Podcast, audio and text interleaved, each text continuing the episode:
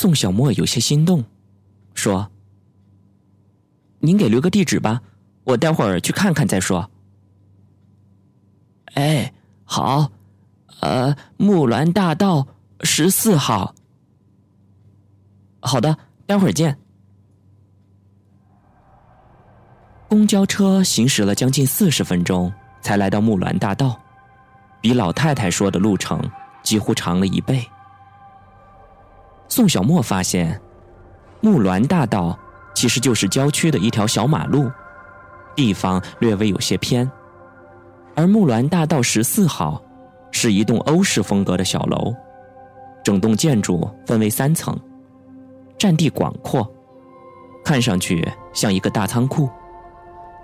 因为年代久远的缘故，白墙都已经变成了深灰色，绿色的藤蔓爬满了外墙，将整栋别墅紧紧的包裹了起来。在阴郁的天空下，这栋绿色的楼房孤独的耸立着，又酷似荒原上的古代遗迹。宋小沫踏着一地软绵绵的草坪，向那栋绿色的别墅走去。楼下站着一个驼背的老太太，正眯着眼睛看着他。哎，您好，我是来租房的。啊，您就是宋先生吧？嗯，您叫我小莫就可以了。您的房子不错，还挺幽静的。不过。这么好的房子，嗯，我可能租不起啊。宋小莫说了些客套话，又不免有些尴尬。老太太笑了，咧开没有牙齿的嘴说：“哎，这个啊，价格不是问题，就按一般的一室一厅的价格算，好吗？”宋小沫不禁狂喜。使劲的点了点头。来，我先带你看看你的房间吧。老太太勾着身子，步履缓慢的向前走着。进了门，是一道长长的走廊，堆放着一些旧家具和杂物。室内的光线有些黑暗，四面很安静，又有些阴冷。木质的地板在脚下发出空洞而单调的声音，仿佛是两人沉重的心跳。不知道为什么，宋小沫有了一种走进古代地宫的感觉。他稍稍有些害怕，但是老太太和蔼的笑容打消了他的恐惧。越过走廊，进入了一个房间。老太太伸手在墙上摸索了一会儿，整个房间猛地亮了。宋小沫一下子没有适应过来，眼睛眨巴了半晌，才见到了天花板上的一盏电灯。他粗略的估算了一下，这个房间大概有六十个平方左右。家具还都很齐全，有一个黑色的大沙发，前面的墙壁下挂着一个十九寸大小的电视。只是墙上布满了灰尘，还有经年累月的污迹。一些天花板的表面也都脱落了，呈现出斑驳的样子。他在房间里走了几圈发现右边的角落里还有一道楼梯通往楼上，中间用木门隔开，看起来可能是个复式。卧室很大，结构也很合理。睡眠极佳。厨房里有天然气灶，还有一台冰箱。他拉开了冰箱，看到里面还冒着冷气。也许是空置太久的缘故，房子里散发着一股陈腐的味道，让他感到一阵的胸闷。呃，就是这里了。这个房间已经好久没有人住了，有点脏。打扫打扫就可以了，你感觉怎么样啊？老太太笑眯眯的望着他，嗯，还行，挺宽敞的。那你什么时候搬进来？会很快的，最迟也就是今天下午。嗯，好的，好的。哎，对了，这栋别墅里就您一个人住吗？不，加上你，一共六个人。宋小沫没再问什么，又闲聊了几句，随即走出了这栋别墅。下午四点，安七七再次来到 HY 大学，朴恩熙恰好上课去了，而宋小沫正在房间里整理东西。这鬼地方，真是不能再住了，跟牢笼似的。我今天说什么也要搬出去了。宋小沫一边收拾，一边跟安七七聊一些最近的经历和感受。安七七坐在沙发上，静静的听着。他将发生在宋小沫身上的事情，在脑海里面捋了一遍，却始终理不出头绪。尽管他一再的强调，说那些恐怖的现象皆是因宋小沫的心境而生，但他内心深知，这一切未必那么的简单，也不排除有什么东西在暗中操纵着。比如宋小沫说，他又见到李正正的自杀。可是回来了以后却没了踪影，还有朴文熙昨夜的反常行为，这些都有什么联系呢？宋小沫整理完毕，两个人费了好大一会儿功夫才把东西弄上车，随后，现代车一路飞驰，向木兰大道十四号奔去。四十多分钟以后，门在别墅门前停了。房东老太太和一个中年妇女开门出来。您好，我搬过来了，这位是我的一个朋友，来帮忙的。宋小沫介绍道。哦，欢迎欢迎，我姓张，以后啊，你们可以叫我张奶奶。啊，对了，这个是我们家保姆李婶儿。老太太点了点头。又指着旁边的中年妇女说道：“用一根红木的针钗穿过，眼角边有一块乌黑的胎记，一双精干的眼睛紧紧的注视着两人，嘴角露出了一丝无法琢磨的微笑。啊，很抱歉，我要去给我孙子买水果去了，我就不陪你们了。啊，对了，你们有什么事情的话。”可以直接找李婶儿，现在你跟他去办手续吧。哎，呃，好，谢谢。你们跟我来吧。李婶带着他们走进了别墅，两个人提着两个沉甸甸的大旅行包，紧紧的跟在后面。你们的行李先放一楼吧，我住二楼，来我房间办手续吧。哎，好，好。那七七，你就在这儿等我好了。安七七点头答应。你好像不是韩国人吧？李婶一边走一边问着。是的，我是中国人。宋小沫跟着李婶有一搭没一搭的聊着，不觉已经迈上了一道旋转楼梯，铁栏杆上面积攒了厚厚的铁锈。在楼梯上转了一圈，就来到了二楼。迎面又是一条长长的走廊，光线很弱。李婶儿按了按墙壁上的一个电灯开关，灯就亮了。疏落的灯光点缀在昏暗当中，非但没有冲淡黑暗，反而有一种被吞噬的感觉。就在这时候。不远处隐约传来一阵清脆的脚步声，在空旷的大房子里发出奇特的回声。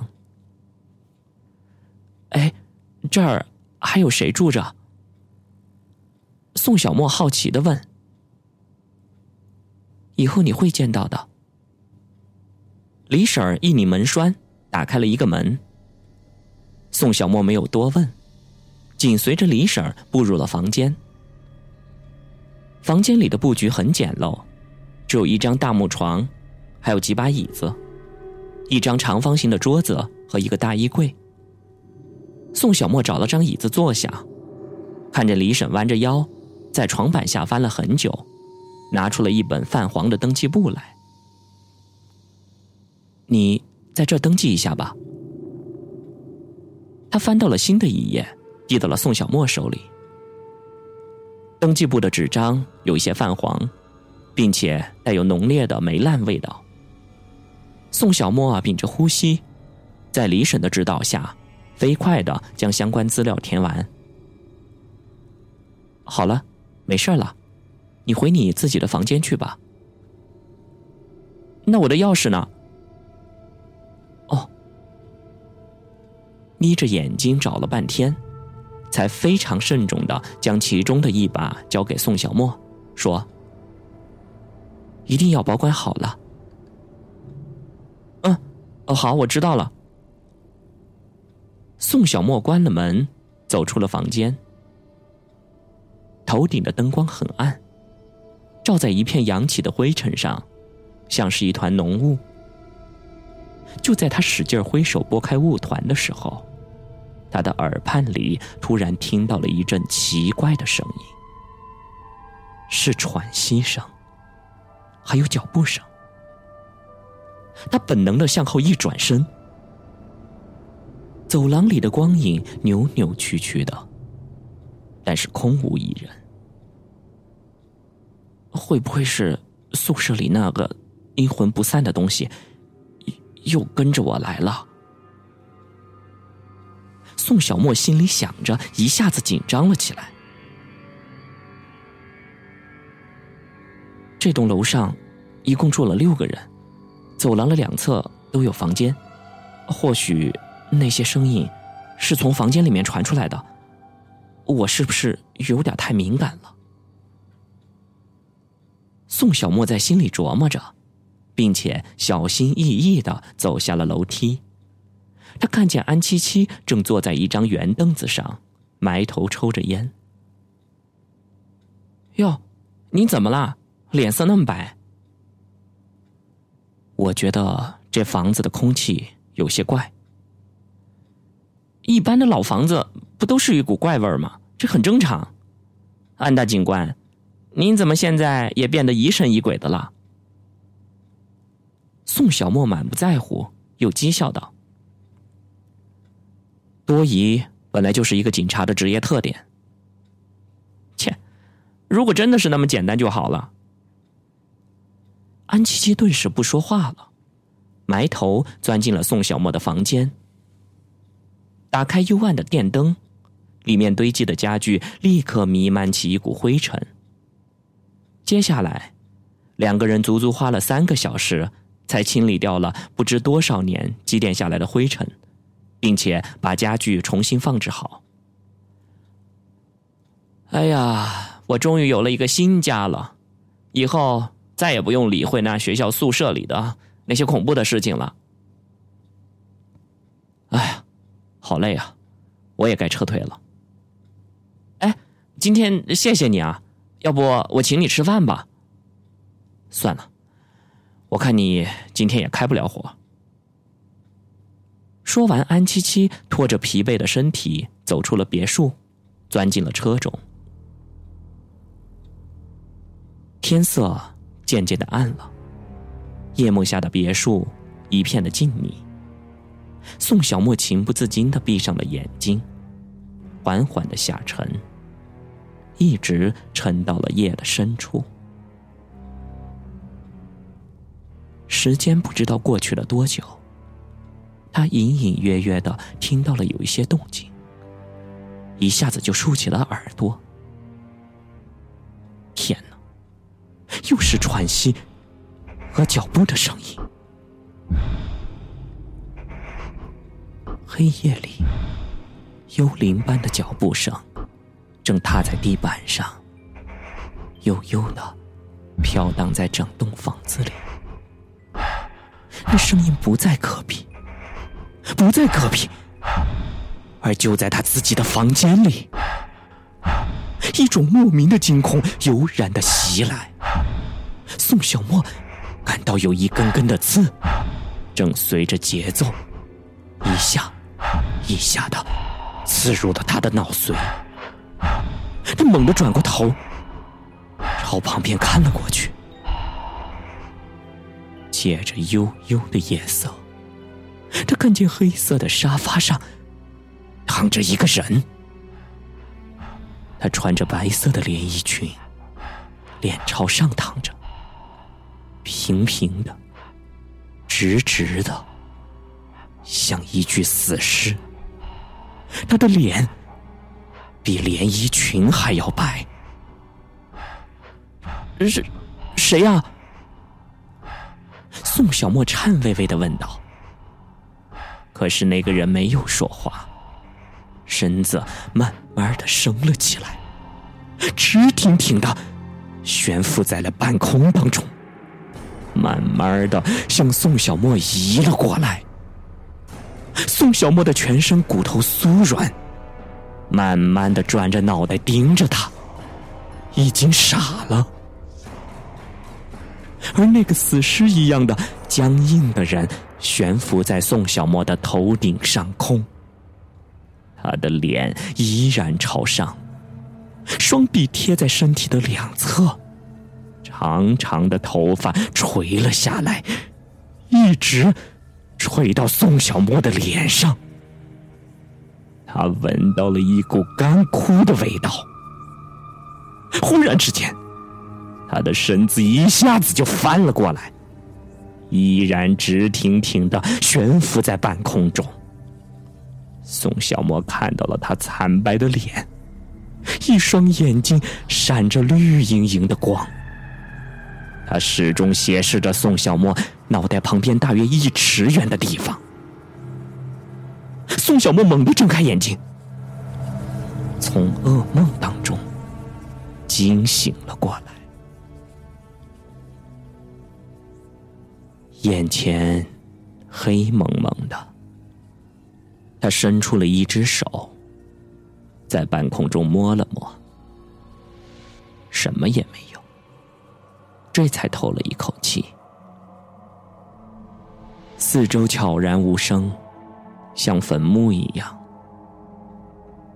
不知不觉间，一个女孩悠悠的声音从楼梯那边传了过来。你回来了。那令人心悸的声音透过紧闭的木门传入了他的耳朵里，仿佛在焦急的召唤他。宋小沫头皮一炸，扑棱的一下就坐了起来，两眼直了，这死死的盯着门边楼梯的那个方向，大脑在飞快的旋转。他骤然意识到，里面有人。电灯的开关，在宋小沫的床头。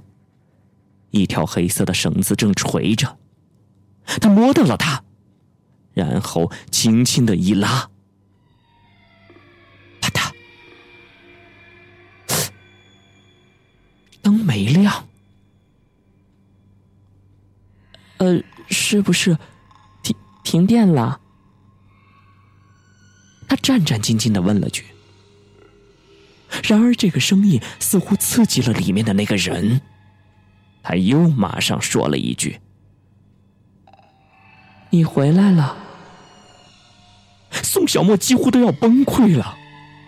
他在黑暗当中摸索着，一点儿，一点儿的移到了床边，伸出脚，插进了鞋子里，接着。他蹑手蹑脚的朝门口走去，他的双腿哆嗦的厉害，心脏几乎都要从嘴里跳了出来。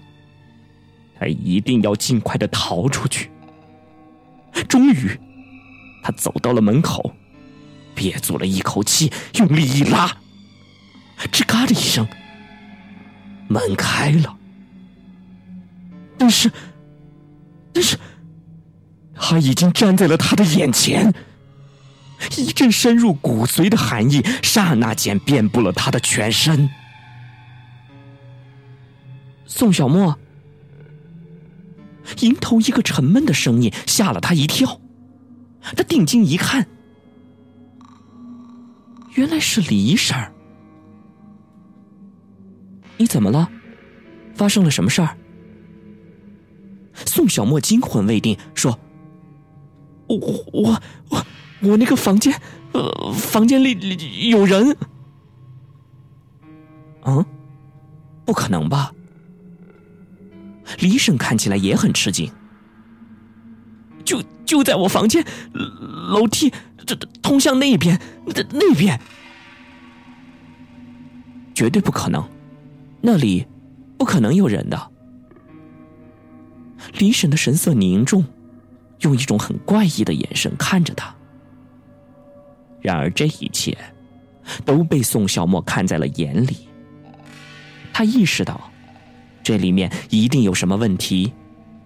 明明是一个复式，为什么要关闭通往二楼的房间呢？那地方到底隐藏着什么秘密？随后，两个人一起回到了那个房间。李婶的手在墙上一摸，灯就亮了。不可思议的是，里面的声息皆无。方才动静相间的房间变得死亡般的沉寂。宋小沫扶着栏杆，噔噔噔的走上楼梯，心跳却莫名其妙的加快了。当他的手刚刚要接触到门的时候，李婶却冷冷的说：“别动。”“为为什么？”“里面什么都没有。”他的眼睛怔怔的盯着宋小沫，两人对峙了几秒钟，宋小沫还是放弃了，说：“好吧，但愿这一切都是我的幻觉。”李婶的嘴唇蠕动了几下，想说些什么，但是最终又咽了下去。小莫。早点睡吧，晚上最好别到处走动。说完，他的身影便消失在了黑暗当中。这一切都像是梦幻一样。直到现在，宋小沫还不敢确定这是真的。为了逃避校园里的恐怖现象，他犹豫再三才搬出来。但是晚上。却发现，自己已经睡在了另一个异度空间里。如今，是不是也在重蹈覆辙呢？不知道前方还有什么样的凶险在等待着自己。